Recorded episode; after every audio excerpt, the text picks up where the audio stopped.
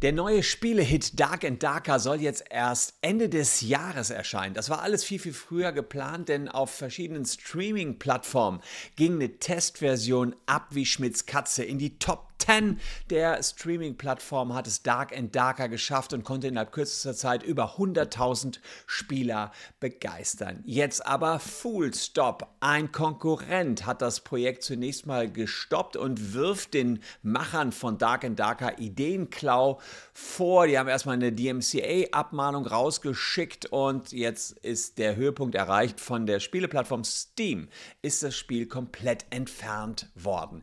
Ich sage euch, was an den Vorwürfen Vorwürfen wohl dran ist und vor allen Dingen, was ChatGPT damit zu tun hat. Bleibt dran.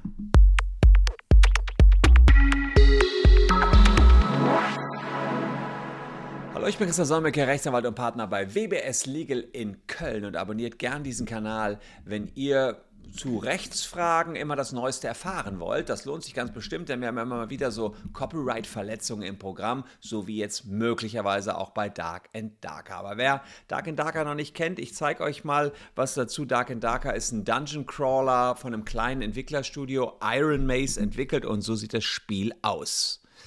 Schon sehr, sehr ätzende Gestalten, die muss man ja mal an dieser Stelle mal sagen. Also wirklich darke Gestalten, Nomen est um, die machen ihrem Namen wirklich alle Ehre. Das Konzept des Spiels ist, äh, dass ihr euch mit anderen Spielern auf einer Karte befindet und euch um wertvolle Gegenstände prügelt, ganz einfach. Und statt auf moderne Schusswaffen setzt das Spiel auf mittelalterliches Fantasy-Settings. Das heißt, man kann neben Schwertern auch Schilde und Magie hier verwenden. Teilweise äh, war das Spiel jetzt schon auf Steam verfügbar als Testversion und insofern konnte man da schon ja, sehen, wie erfolgreich das werden würde, wenn es denn ganz offiziell erfolgreich sein sollte. Es gab dann schon Zoff, es gab schwere Vorwürfe, die sich erst hinter den Kulissen abgespielt haben, jetzt aber an die Öffentlichkeit gekommen sind. Denn das große südkoreanische Entwicklerstudio Nexon, und die haben ein Spiel, das sehr großes Maple Story mit über 260 Millionen Spielern, wirft Dark and Darker vor, Codes und Vorlagen geklaut zu haben. Die Macher von Maple Story sagen, sie hätten schon mal ein ähnliches Spiel gemacht, 2021, das aber eingestellt und ein ehemaliger Entwickler des großen Studios Nexon, die, der jetzt gewechselt ist zu dem kleinen Studio Iron Maze, hätte diese Konzeptstudien mitgenommen, den Code mitgenommen. Das Ganze spitzte sich zu. Am 8. März gab es eine Polizeidurchsuchung im südkoreanischen Studio von Iron Maze. Es sollen Daten und Computer sichergestellt worden sein, um zu beweisen, dass die Projekte identisch sind. Das eingestellte Projekt von Nexon und das aktuelle Dark and Darker. Und der Rechtsstreit hatte jetzt seinen Höhepunkt, als am 25. März Dark and Darker ähm, nur kurz hinter der Hausdurchsuchung eben von der Spieleplattform Steam entfernt worden ist. Und ob eine neue Testphase, die für Mitte April geplant war, kommen kann, ist aktuell noch völlig unklar. Fakt ist aber auch, dass der Entfernung auf Steam eine Abmahnung vorausgegangen ist, eine, beziehungsweise eine DMCA Takedown Notice. DMCA Takedown Notice ist ähm, äh, Digital Millennium Copyright Act. Dafür steht DMCA ist ein US-amerikanisches Gesetz, was die Betreiber von Webseiten zwingt, urheberrechtsverletzende Inhalte zu löschen. Und diese Nachricht, die ähm, ist auch ähm, veröffentlicht worden und zwar hier, also da sieht man die Abmahnung, die DMCA Notification. Da werden also verschiedenste Vorwürfe gemacht und ähm, ja, es werden dort eben auf Seite 44 die verschiedenen Charaktere beschrieben. Also es ist ein dickes Ding hier geworden. Ja. Dann werden noch andere Sachen gemacht. Es wird gesagt, welche Schutzrechte Nexon entsprechen entsprechend hier hat. Ja, also das wird hier alles aufgelistet und dann sagen sie, ah, ich sage euch auch, die, die Namen heißen ja identisch, die Namen des Programmcodes, also die einzelnen Dateien, also tausende Namen identisch, Charaktere ähnlich und und und. Also schwere Geschütze, die hier aufgefahren werden. Man sagt also, dass äh, ja, einfach viele Elemente hier übernommen worden ist. Grund genug, äh, den Publikumsliebling Dark and Darker zu entfernen. Also Steam hat gesagt, müssen wir jetzt erstmal alles so glauben und entfernen die. Aber die Antwort von Iron Mace auf diese Abmahnung ließ nicht lange auf sich warten. Sie haben hier bei, da habe ich das gefunden, bei Reddit geantwortet und äh, nehmen ausführlich zu der Abmahnung Stellung. Die Abmahnung, beziehungsweise diese DMCA Takedown Notification von Nexon, die ging ja nicht an die Jungs von Iron Mace, sondern an Steam, damit Steam das Ganze löscht. Da wurden eben Behauptungen aufgestellt. Und jetzt kommen die Iron Mace-Leute und bringen die Gegenargumente.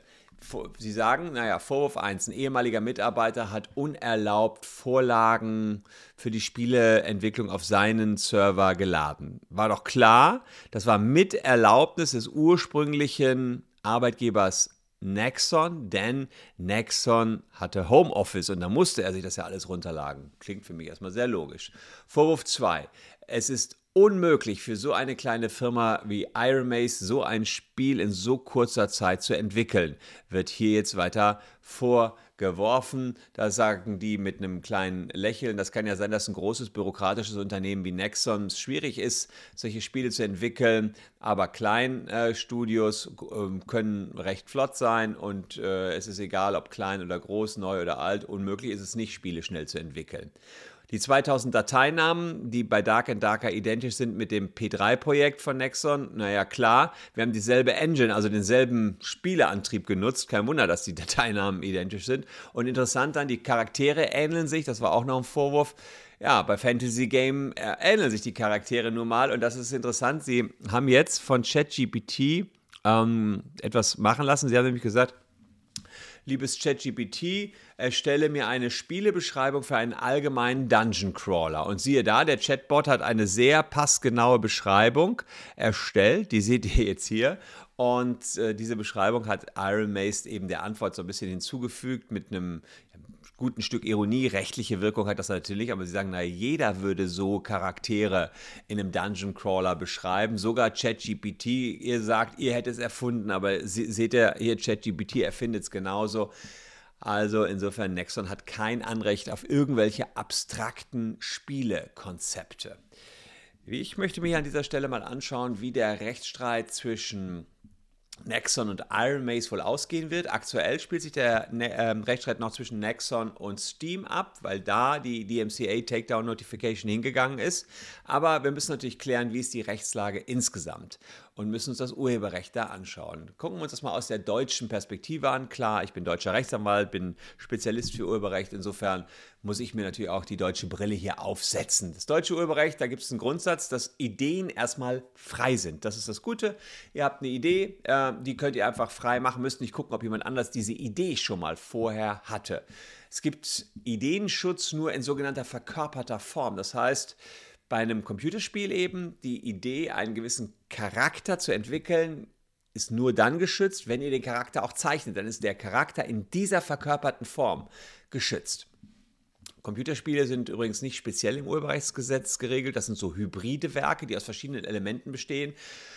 Und da gibt es eben eine Spielidee, eine Gestaltung des Spiels, es gibt Spielfiguren, es gibt Grafiken, es gibt Sounds und jedes Element in so einem Computerspiel ist gesondert zu betrachten und besonders geschützt. Um, ähm, auch das Computerprogramm selbst, das ist nach 69 Abs A Absatz 2 des Urheberrechtsgesetzes geschützt. Ja? Also sieht man äh, Computerprogramme im Sinne des Gesetzes sind Programme in jeder Gestalt, einschließlich Entwurfsmaterials und und und. Das ist also die Schutznorm für Computercode und Absatz 3 sagt eben, Computerprogramme werden geschützt, wenn sie individuelle Werke in diesem Sinne darstellen, dass sie das Ergebnis der eigenen geistigen Schöpfung ihres Urhebers sind. Ja, so sind Gesetze ja immer ein bisschen verklausuliert formuliert. Also, der Code selbst, der konkrete Code ist geschützt und wenn man den konkreten Code übernimmt von so einem Computerspiel, dann verletzt man das Urheberrecht. Außerdem natürlich das Design, das konkrete Design, die ganz konkreten Charaktere, Filmsequenzen, Sprachsequenzen, Lichtbilder, die da irgendwie eingearbeitet worden sind. Diese konkreten Elemente sind auch alle geschützt. Aber bloße Spielideen oder Spielregeln ohne irgendeine praktische Umsetzung, die sind gerade nicht geschützt, nicht schutzfähig. Muss man im Einzelfall eben immer ganz genau schauen, was da schutzfähig ist oder nicht. Die gleiche Spielidee eignet sich ja immer für verschiedenste Ansätze. Wenn ihr einen Ego-Shooter machen wollt oder ein Shooter-Spiel machen wollt, kann natürlich jeder ein Shooter-Spiel entwickeln, aber eine identische Version zum Beispiel von Call of Duty dürft ihr natürlich nicht entwickeln. Da sind zu viele Elemente drin, die geschützt sind, dürft ihr nichts von übernehmen. Liegt ja irgendwie auf der Hand. Aber ein Magier als Spielfigur in einem Dungeon Crawler halte ich jetzt wieder für unproblematisch. Es ist nicht schutzwürdig. Es kommt also auf die konkrete Ausgestaltung an. Ebenfalls ist es übrigens nicht erlaubt, irgendwie Daten und Vorlagen zu übernehmen. Da gibt es das Recht des Datenbankherstellers, was verletzt werden könnte. Wir haben noch Designschutz, Markenrecht, Patentrecht. Also eine ganze Menge, auf das man aufpassen muss, wenn man so ein Spiel entwickelt. Und wenn der Vorwurf stimmt, dann wäre hier jetzt bei Iron Maze der bloße Ideenklau nicht problematisch, ähm, weil ähm, das ja nur ein Konzept ist, was geklaut worden ist, so wie es gesagt wird. Allerdings die ausgearbeitete Fassung, wenn die übernommen worden wäre, das wäre tatsächlich ein Urheberrechtsverstoß. Also es gibt eine Menge Arbeit jetzt hier für die Gerichte, eine Menge Arbeit auch für uns, denn wir werden den Fall natürlich hier weiter beobachten. Von euch würde mich mal interessieren, äh, wie sieht es aus? Habt ihr das Spiel schon mal angezockt? Äh, was ist dran? Hat euch das gefallen? Und ja, habt ihr Bock, dass es wieder zurückkommt? Dann gebt mal einen Daumen hoch, falls ihr das Spiel cool fandet. Wir werden das Thema hier auf jeden Fall weiter beobachten. So schnell kann es gehen. Wenn man Spielehersteller ist, muss man sich an Regeln halten. Wir vertreten einige Independent-Spielehersteller hier in Deutschland vor allen Dingen. Wenn ihr dazu eine Frage habt oder ein Rechtsproblem habt, ruft uns erstmal an, wie immer, erstbar und kostenfrei. Unsere Kontaktdaten findet ihr unten in der Caption. Ich danke euch für eure Aufmerksamkeit, liebe Leute. Hier noch zwei Videos, die euch interessieren könnten. Bleibt gesund, tschüss und bis morgen.